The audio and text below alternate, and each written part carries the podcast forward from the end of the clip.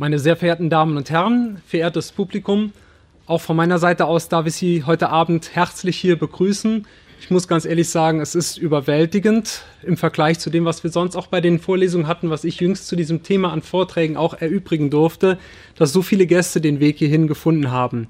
Ein herzliches Dankeschön an die Stadtbibliothek, an Herrn Stein für die Möglichkeit, dass wir hier vor Ort diesen Vortrag heute Abend miteinander zubringen dürfen. Ein Dank auch an Professor Zaborowski für die Moderation. Vom heutigen Abend erwarte ich mir, erhoffe ich mir, dass ich Ihnen eine Möglichkeit biete, einige kritisch-ethische Einblicke in den Umgang mit Gesundheit und Krankheit zu erhalten.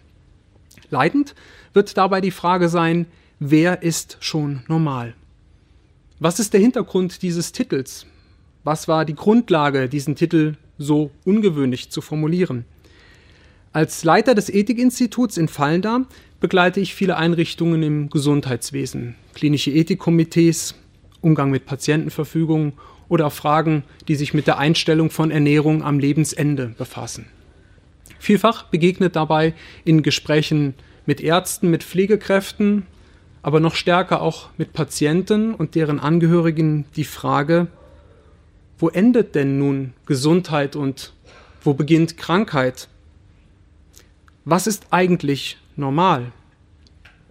Die Erfahrung mit dieser Frage war für mich der Anlass gewesen, es zum heutigen Abend als Titelthema zu wählen. Ganz anschaulich formuliert möchte ich mit der provokanten Frage stellen, ist etwa beispielsweise ein Body Mass Index über 24 bereits ein Hinweis auf ein Defizit? Eine Frage, die sich hierzulande, denken wir etwa gerade an die üppigen Festtage, die nun einige Zeit hinter uns liegen, sich immer wiederum zu Beginn eines jeden Jahres stellen. Wir finden in zahlreichen Zeitschriften und Illustrierten Diätvorschläge und betrachtet man beispielsweise den sprunghaften Anstieg der Anmeldungen in den Fitnessstudios zu Beginn eines jeden Jahres, die, wenn auch manchmal nur von recht kurzer Dauer, doch eine relativ deutliche Sprache sprechen. Es geht um ein Streben nach vermeintlicher Normalität. Norm gewissermaßen als ein Ideal. Zweifelsohne bestehen zwischen einer gesunden Ernährung, Bewegung, körperlichen und auch sozialem, seelischem Wohlbefinden zahlreiche Verbindungen. Doch eine Identifikation von Gesundheit und Normalität birgt auch Gefahren kann sehr schnell gar zu einer Fehlidentifikation führen. Welche Fehler könnten das sein? Nun, zum einen haben wir es mit einer Gefahr zu tun, die Gesundheit beispielsweise als einen Normzustand definiert, als eine Form von Selbstverständlichkeit.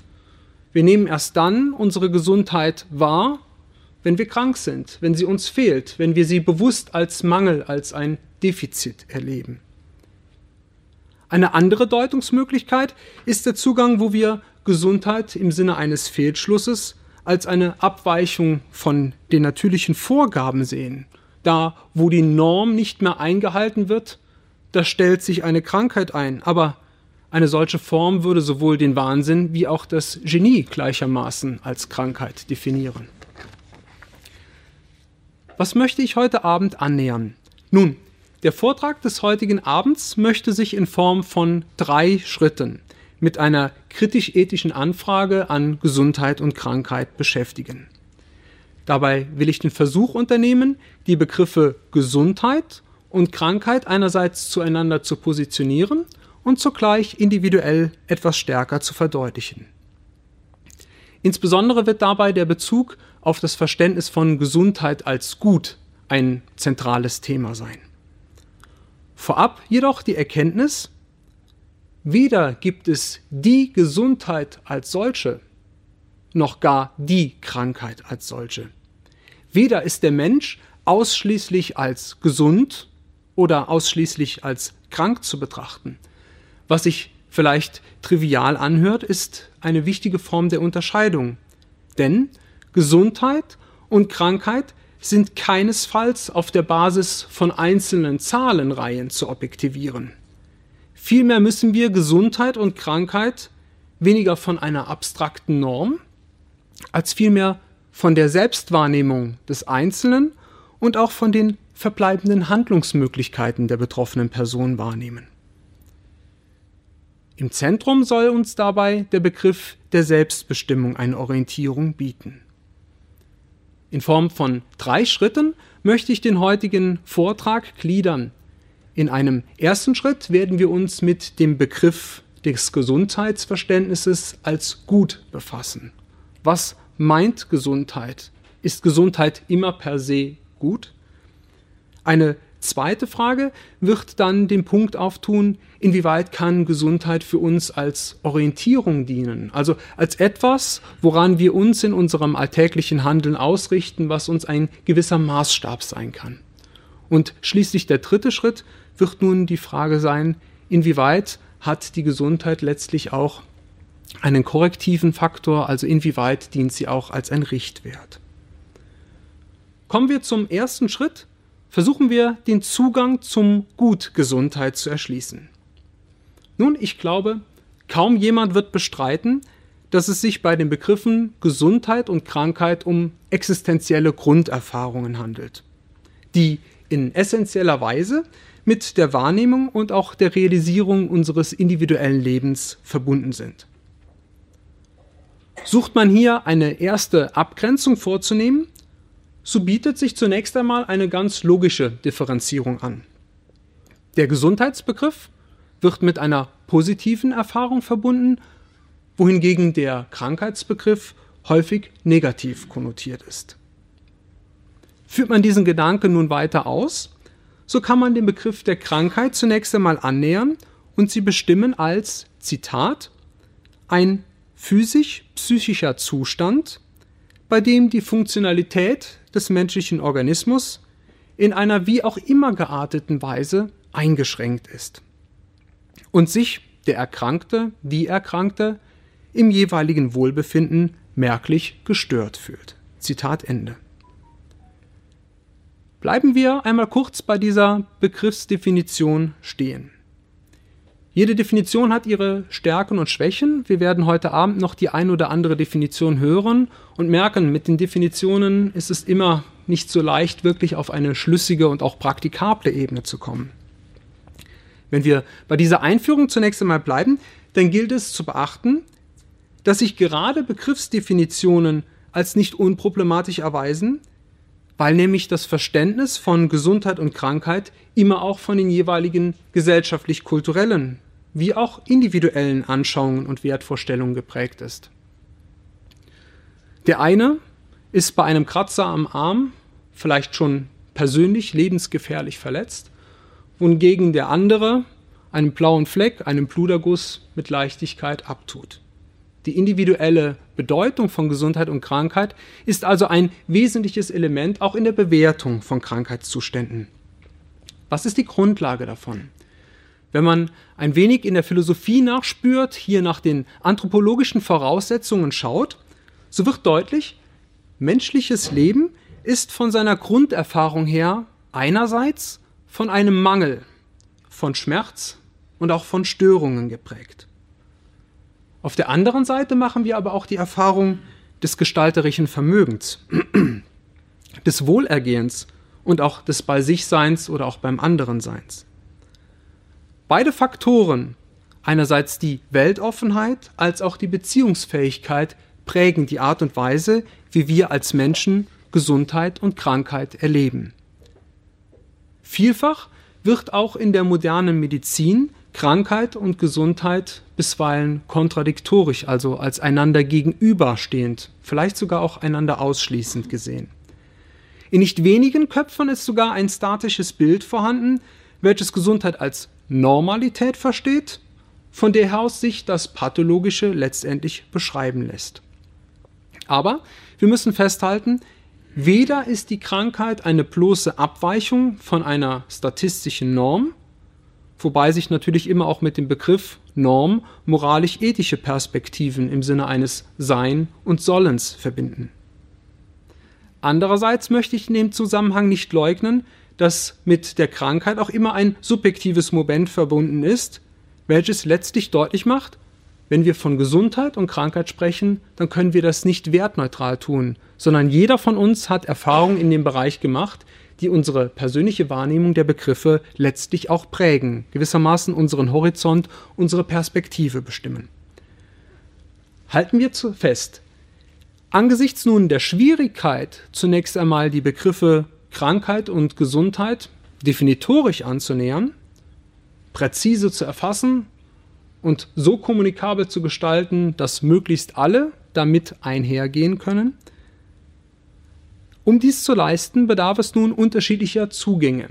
Ich möchte Ihnen heute Abend vier Verstehensformen, die in der Literatur diskutiert werden, kurz vorstellen und Ihnen dabei sowohl die Stärken wie auch die Schwächen des jeweiligen Zugangs erschließen. Versuchen wir nun den Schritt einer begrifflichen Einordnung. Was ich Ihnen bis jetzt vermittelt habe, war sehr stark ein aus der Medizin, aus den Naturwissenschaften herrührender funktionaler Gesundheitsbegriff. Was ist mit diesem funktionalen Gesundheitsbegriff gemeint? Nun, zunächst einmal ist damit die Vorstellung verbunden, dass die Ordnung von physischen, von psychischen Lebensvorgängen intakt ist und erstmal nicht durch eine biologische Dysfunktionalität gestört wird. Gesundheit, so könnte man sagen, wird bestimmt von bestimmten biologischen Leistungs- und Funktionsfähigkeiten des menschlichen Organismus. Gesund ist derjenige, wo alles im Rahmen normaler Parameter klappt. Hier zeigt sich eine sehr enge Bindung zwischen einem funktionalen Gesundheitsbegriff und einem naturwissenschaftlich objektiv erhebbaren Befund. Normalität ist jedoch mehr als ein bloßer Durchschnittswert. Hand aufs Herz, wer würde von uns schon freudestrahlend sagen, ich bin froh, denn ich bin ein Durchschnittswert?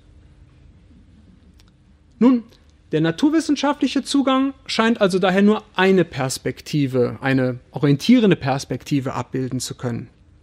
Er ist sicherlich gut operationalisierbar, eignet sich für Medikationen in der Praxis, aber er macht doch deutlich, dieser Begriff ist und bleibt letztendlich unvollständig, weil er die Perspektive der Person, des Betroffenen, des eigentlichen Subjektes aus dem Blick verliert.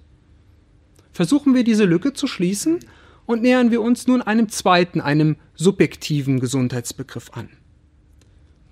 Bei diesem Begriff kann man festhalten, zunächst erkennt der oder die von Krankheit Betroffene als erster die Funktionsstörung am eigenen Körper.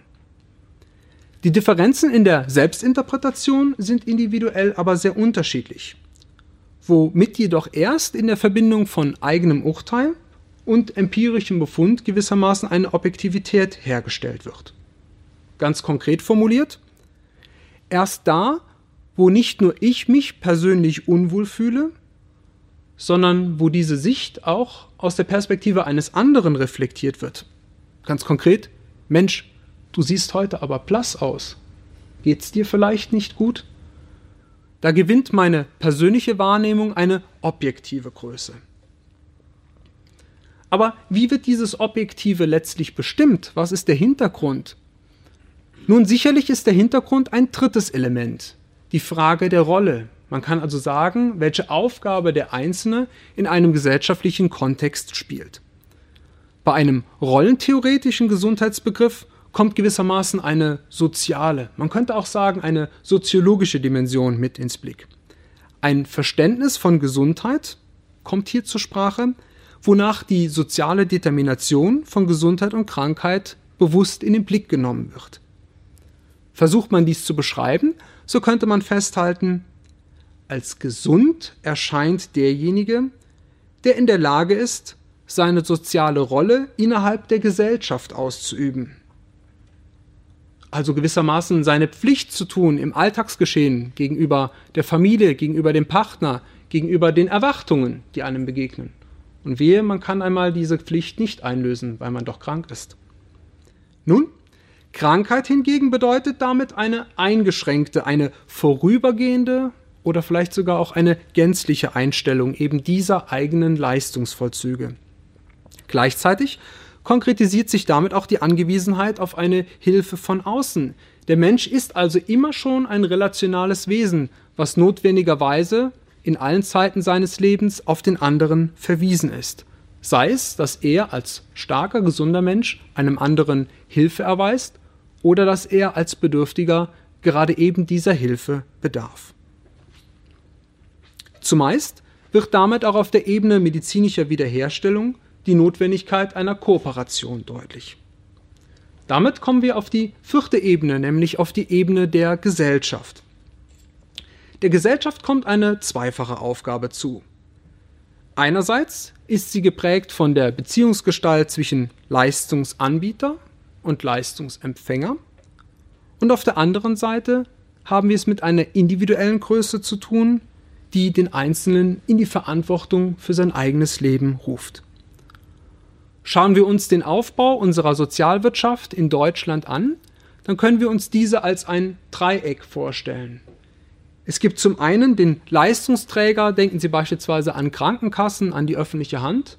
Dann gibt es den Leistungsanbieter, Krankenhäuser, niedergelassene Ärzte.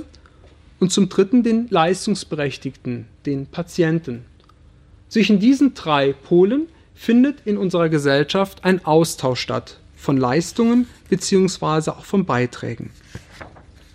Hier liegt aber, wie man sicherlich auch aus eigener Erfahrung nur zu gut weiß, bisweilen ein Ungleichgewicht vor, was nicht nur machtpolitisch oder gar finanzpolitisch, ich weise an dieser Stelle Sozialversicherte und Privatversicherte nur als zwei Stichworte aus, als auch was die Frage der informationellen Unterscheidung angeht. Was der Patient mit einer Krankheit verbindet, muss nicht das gleiche sein, was auch der behandelnde Arzt unter der gleichen Krankheit versteht.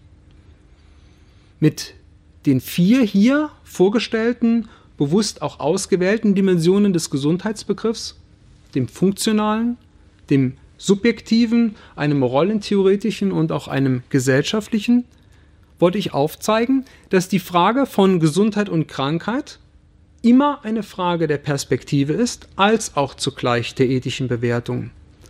Man kann damit deutlich machen, je nachdem, für welche Perspektive ich mich entscheide, komme ich in der Bewertung des Kontextes, etwa was Fragen des Anspruchs auf die Wiederherstellung der Gesundheit angeht, was aber auch die Fragen sozialer Verantwortung gegenüber meinem Nächsten angeht, zu vollkommen anderen Bewertungsmaßstäben. Die Bestimmung einer möglichen Norm als Orientierung eines Maßstabs, auf den wir uns ausrichten, hängt also damit wesentlich von den Kriterien und Inhalten ab, die zur Bestimmung des Begriffs Gesundheit überhaupt erst herangezogen werden. Wir stehen an dieser Stelle gewissermaßen vor einem Dilemma. Ein Dilemma, weil wir den Anspruch haben, einerseits einen ganzheitlichen Gesundheitsbegriff formulieren zu wollen und gleichwohl wissen, dieser Gesundheitsbegriff steht in der Spannung einerseits zwischen einem Anspruch und auf der anderen Seite der Gefahr einer Überforderung, für uns selbst wie auch für die Gesellschaft. Damit wird letztlich deutlich, eine zwingend logische Stringenz im Aufbau und auch in der Abfolge der vorausgehend genannten vier Zugänge gibt es als solche nicht. Vielmehr können wir, wenn wir uns als individuelle Personen oder auch als Bürger einer Gesellschaft um einen Gesundheitsbegriff bemühen, lediglich einen Beitrag zu einer Sensibilisierung leisten, Besonders kritisch wird das Ganze, wenn wir hierzu den Blick in die Literatur werfen, insbesondere dort, wo der Versuch eines gesamtheitlichen Gesundheitsbegriffs gewagt wird. Ich möchte an dieser Stelle auf den viel zitierten, viel diskutierten und wahrscheinlich mindestens auch genauso oft kritisierten Gesundheitsbegriff der Weltgesundheitsorganisation kurz eingehen. Ich erlaube mir, die begriffliche Bestimmung einmal kurz zu zitieren. Es heißt hier, Gesundheit ist, Zitat, ein Zustand vollständigen körperlichen, geistigen und sozialen Wohlbefindens und nicht nur die Abwesenheit von Krankheit und Schwäche. Zitat Ende. Ich lege mich jetzt mal ein bisschen aus dem Fenster und würde behaupten, wenn wir diese Definition als Maßstab für unser Handeln und für die eigene Bewertung machen würden, dann könnte wohl die Mehrzahl der hier Anwesenden morgen früh seinem Arbeitgeber eine Krankmeldung auf den Tisch legen. Nun, gleichzeitig will ich aber damit deutlich machen, nicht der Definitionsversuch von Gesundheit an sich ist bereits das Problem, sondern die Perspektive, die hier gewählt wird, nämlich die Frage, welche Kriterien kommen zur Anwendung. Schauen wir uns die noch einmal an. Es sind die Kriterien eines körperlichen und geistigen sowie sozialen Wohlbefindens. Diese per se sind in der Auswahl nicht problematisch, sie sind sogar sehr zielführend. Die eigentliche Schwierigkeit liegt in der Qualifikation dieser Kriterien, und zwar im Kontext eines vollständigen Wohlbefindens. Die Problematik ist dies nämlich, dass hier der Begriff der Gesundheit in die Nähe eines religiös konnotierten Heilsbegriffs gerückt wird. Sie sehen an dieser Stelle die Parallele auch zum Titel unserer Ringvorlesung Heilung und Heil. Vielfach erfahren wir heute, dass angesichts der Möglichkeiten einer hochtechnisierten Medizin, einer wirklich auch massiv gestarteten Intensivmedizin, die Möglichkeit besteht, Heilung in den Zustand schon fast einer Heilsanalogie zu transformieren. Gleichwohl kann einem weit geführten Gesundheitsbegriff aber auch eine gesellschaftskritische Funktion zugewiesen werden. Eine Funktion, welche die Gesundheitsdebatte von einer immerwährenden Debatte um bloß bestehende Allokationsfragen, also um Fragen der Finanzierung zu lösen vermag. Dabei besteht letztlich aber immer auch die Gefahr, dass wir es mit einem Umschlagen ins Gegenteil letztlich zu tun haben, nämlich in dem Fall, dass der Gesundheitsbegriff hinsichtlich eines individuellen Glücks instrumentalisiert wird. Darauf weist insbesondere der Medizinethiker Ulrich Körtner hin wenn er davor warnt, dass ein eng geführter Gesundheitsbegriff nach der WHO dazu führen könnte, dass, Zitat, jede Beeinträchtigung des Wohlbefindens als eine Verhinderung von Glück, als Einschränkung sinnhaften Lebens und somit ausschließlich als negativ bewertet werden müsste. Zitat Ende. Gezwungenermaßen müsste eine solche Erwartungshaltung verbunden auch mit einem hohen Anspruchsdenken, auf Dauer scheitern. Formuliert man diesen Gedanken prägnant, so könnte man sagen, nur wenn der Mensch gesund ist, kann er auch glücklich sein. Oder umgekehrt, wer nicht gesund ist, ist auch nicht glücklich. Wohin diese Überlegungen angesichts eines unterstellten und vermeintlich nicht mehr vorhandenen Lebensinteresses etwa bei hochbetagten multimorbiden Patienten führen können, sei an dieser Stelle nur mit Blick auf die letztjährige Diskussion zum assistierten Suizid angedeutet. Führen wir nun diese ethischen Überlegungen und die Differenzierung von Gesundheit und Krankheit weiter aus, so stellt sich unweigerlich die Notwendigkeit ein, dem Begriff der Gesundheit, der folglich eben nicht nur als ein oppositionales Moment gegenüber dem Krankheitsbegriff angesehen werden kann, von einer rein analytisch-normativen Qualität zu lösen. Versuchen wir nun einen Schritt, der diesen Begriff Gesundheit stärker teleologisch, also stärker zielorientiert, praxisorientiert ausrichtet. Hilfreich kann an dieser Stelle der Begriff, den ich bereits eingangs kurz genannt habe, der Begriff des Guts sein. Auf die Gesundheit angewendet könnte man so die Frage stellen, wozu ist Gesundheit denn eigentlich gut? Oder wofür bedarf es Gesundheit im Eigentlichen? Eine kurze Bestimmung an dieser Stelle. Die Einsicht in das Wesen des Guten kann, Zitat, durch die Reflexion auf Bedeutung und Gebrauch des Wortes gut vorbereitet werden. Hört sich zunächst mal ganz gut an. Was bedeutet das denn? Nun im Zitat geht es weiter. Als in sich gut gilt das, was von einem Subjekt um seiner selbst willen angestrebt, gewollt, geliebt wird. Nicht ganz unproblematisch dieses Zitat, denn in einer zunehmend säkularen Gesellschaft, die eine Ethik auch ohne Metaphysik bemüht, wird das Gute zu einem subjektiven Bewertungsmaßstab naturgegebener Fakten, die sich an Einstellungen, an Empfindungen und Bedürfnissen orientiert, die nicht allein objektiv in den Gründen orientiert sind. Damit stehen wir in einer modernen Gesellschaft in der Gefahr, die Bestimmung des Guten durch Neigungen, mehr noch durch zwangsläufig eingeschränkte Erfahrungen zu bestimmen. Dies wirkt sich sowohl auf die einzelne Person auf Wesenszustände als auch Objekte zurück. Wenn hier die angestrebte Verbindung von Sein und Sollen aufgehoben wird. Versuchen wir es ganz konkret zu formulieren. Was heißt das? Nun, gut wäre da noch nur noch das, was mir selbst als gut erscheint, was gewissermaßen meine Erwartungen erfüllt. Wir können uns einmal selbst fragen, was wäre dann noch wirklich gut, wenn meine persönliche Erwartung zum Maßstab für das Gut an sich würde. Wir versuchen uns jetzt einmal von dieser funktionalen Orientierung, wie wir sie im ersten Teilschritt hatten, und dieser utilitaristischen, also rein nutzen, zweckorientierten Perspektive, wie ich sie jetzt zum Schluss konturiert habe, zu lösen und den Begriff des Gutes einmal in einer anderen Perspektive wahrzunehmen. Gut nämlich im Sinne der Bedingung menschlichen Lebens.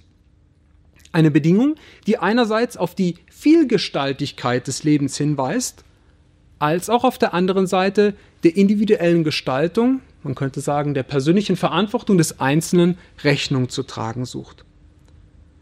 Zwei Dimensionen lassen sich hierzu weiter aufführen. Einerseits die Gesundheit als Ermöglichungsgrund, unser zweiter Schritt, und der dritte Schritt Gesundheit als Richtwert. Kommen wir nun zum zweiten Schritt. Gesundheit als Ermöglichungsgrund.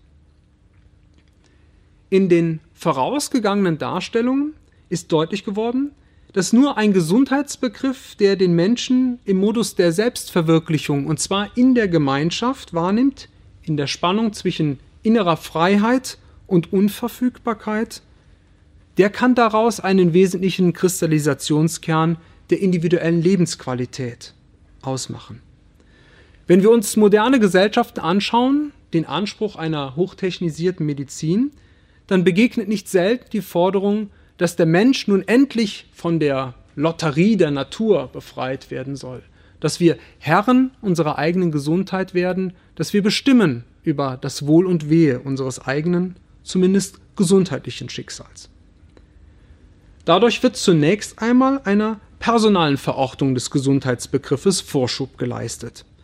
Während eine bloße analytische, man kann sagen eine pathologische Gesundheitsbestimmung, die immer auch eine gewisse Neigung hat, jede unbequeme Funktionsstörung tendenziell zu einem Krankheitsbegriff zu überführen, eingedämmt würde. Verbindet man diese beiden Ansätze, so wird deutlich, hier würde der Begriff der Gesundheit grundlegend in die Nähe einer absoluten Bedürfnisbefriedigung gerückt und damit zweifelsohne utopisch. Will man jetzt aber den Kontext der körperlichen Funktionalität und des geistigen Wohlbefindens nicht völlig sprengen, dann kann uns ein, der Philosoph wird an dieser Stelle die Ohren spitzen, ein philosophischer Zugang in diesem Kontext, insbesondere eine poetische Darstellung weiterhelfen. Wolfgang Kerstins beschreibt die Dimension der Gesundheit, wenn er sagt, bringen wir es doch einmal auf einen Punkt. Gesundheit ist nicht alles, aber ohne sie ist alles nichts. Wieder dürfen wir diese Aussage nun zum Anlass nehmen, einem Leben in Krankheit Sinnhaftigkeit und Lebensqualität abzusprechen, noch darf in einem Umkehrschluss hier jeder pathologische Befund in ein Recht auf eine Wiederherstellung einer vollständigen Gesundheit transformiert werden.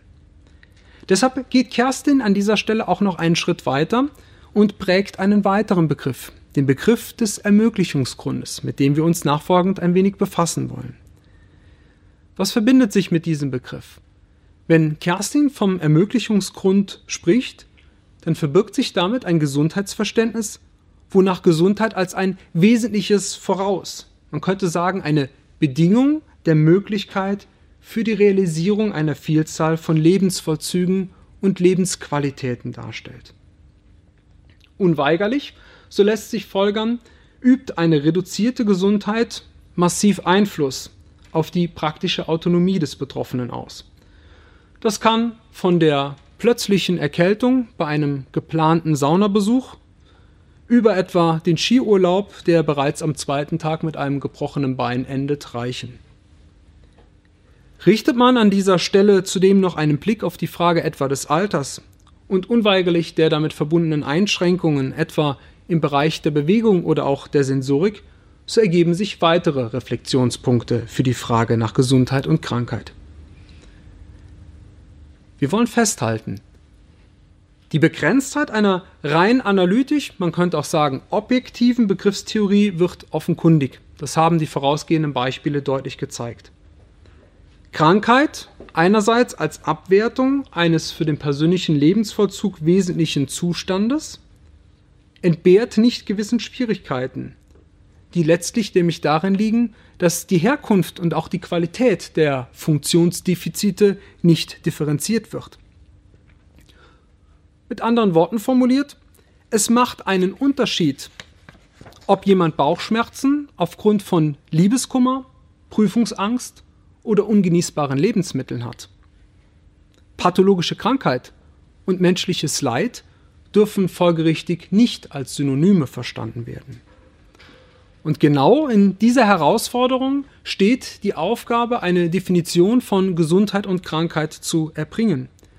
Wird der Gesundheitsbegriff zu weit gefasst, droht die Gefahr einer Ideologisierung. Ich hatte hier auf die Dimension des Heils verwiesen gehabt. Lässt man auf der anderen Seite nur die empirischen Fakten gelten, dann haben wir es mit der Problematik einer fortschreitenden Desensibilisierung für menschliche Schicksale zu tun. Den Ursachen einer häufig anzutreffenden Verkürzung etwa auf den körperlichen Aspekt kann zwar hier nicht im Detail nachgegangen werden, wohl aber möchte ich auf ein gesellschaftsweites Phänomen einer zunehmenden Privatisierung inhaltlicher Bestimmungsfaktoren von Gesundheit hinweisen. Eben diesen hat ein gesellschaftlich kommunikabler, jedoch nicht unbedingt gleichmachender Gesundheitsbegriff zu begegnen, möchte er diese fortschreitende Desintegration der einzelnen Person aufheben.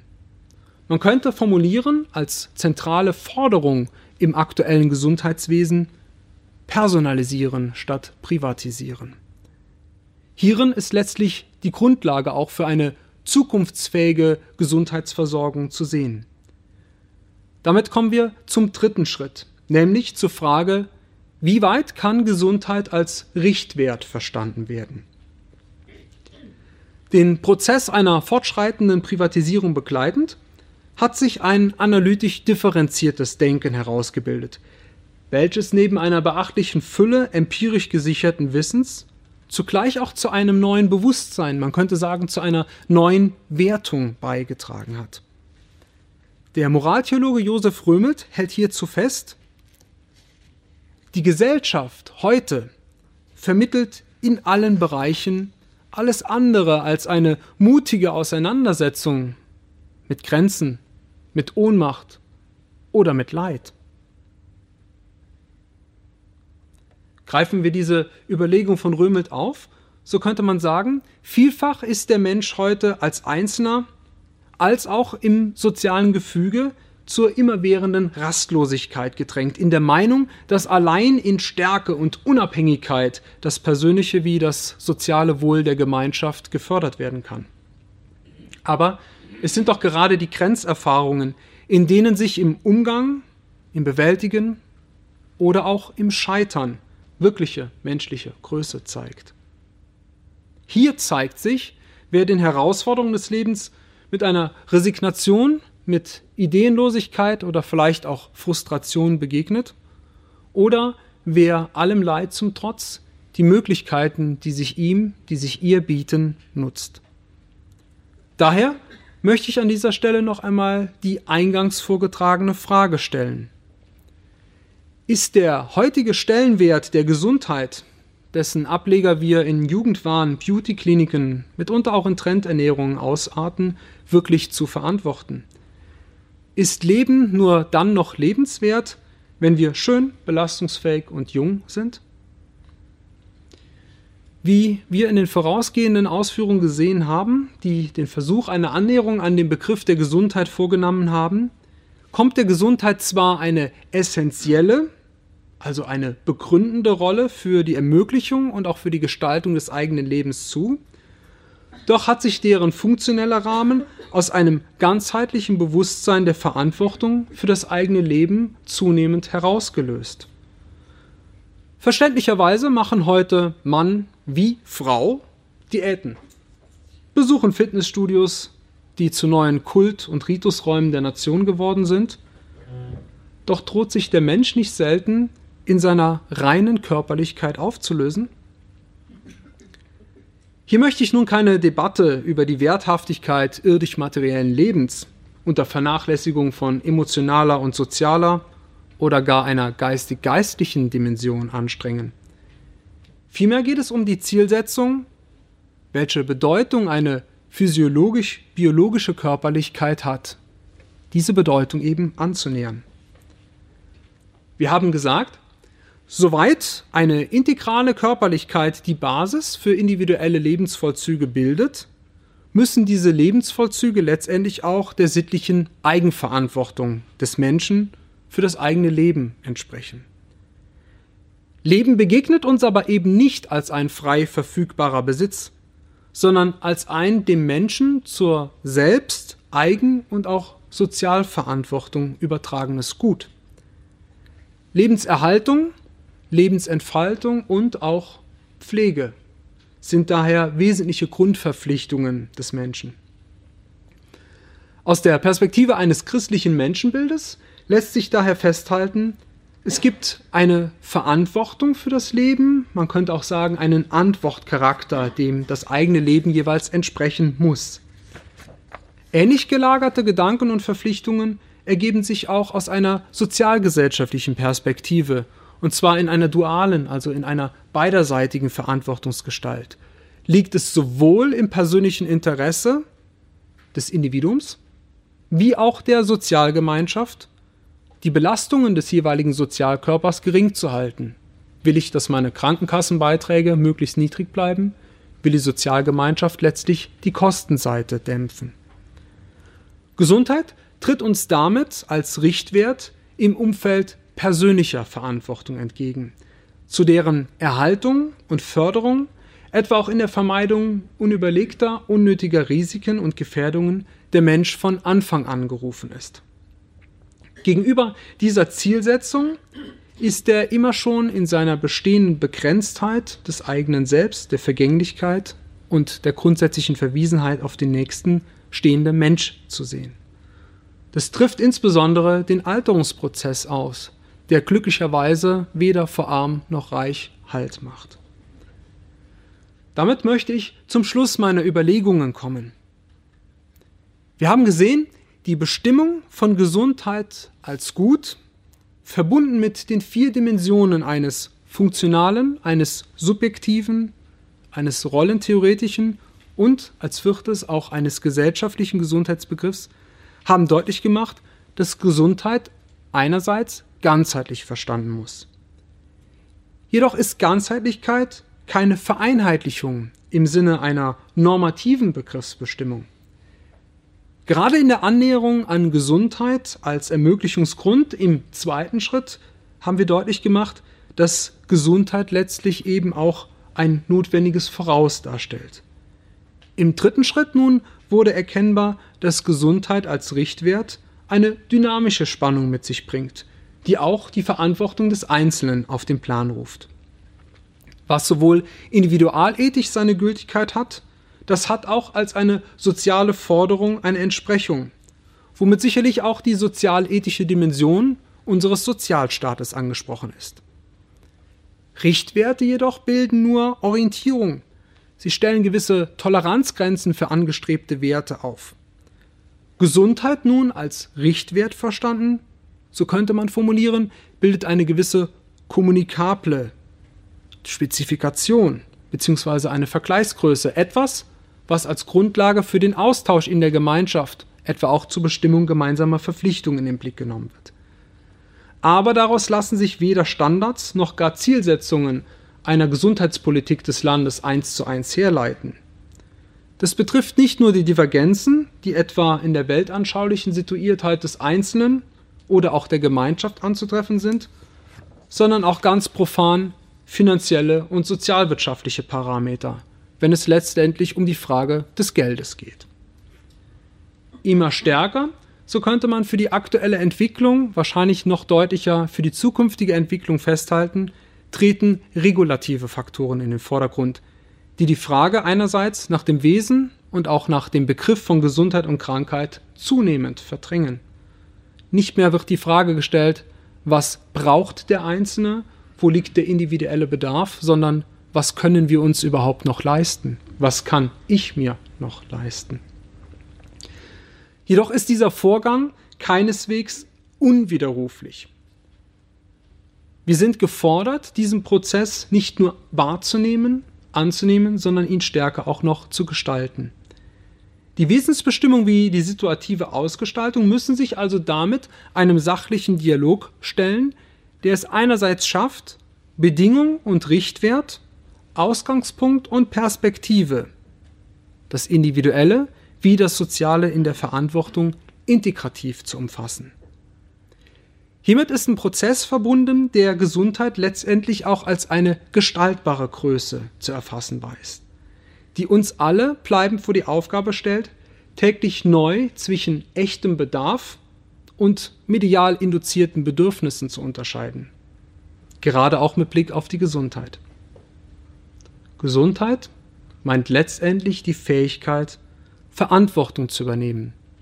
Verantwortung für das Leben, für das eigene wie das meines Nächsten. Ich danke Ihnen für Ihre Aufmerksamkeit.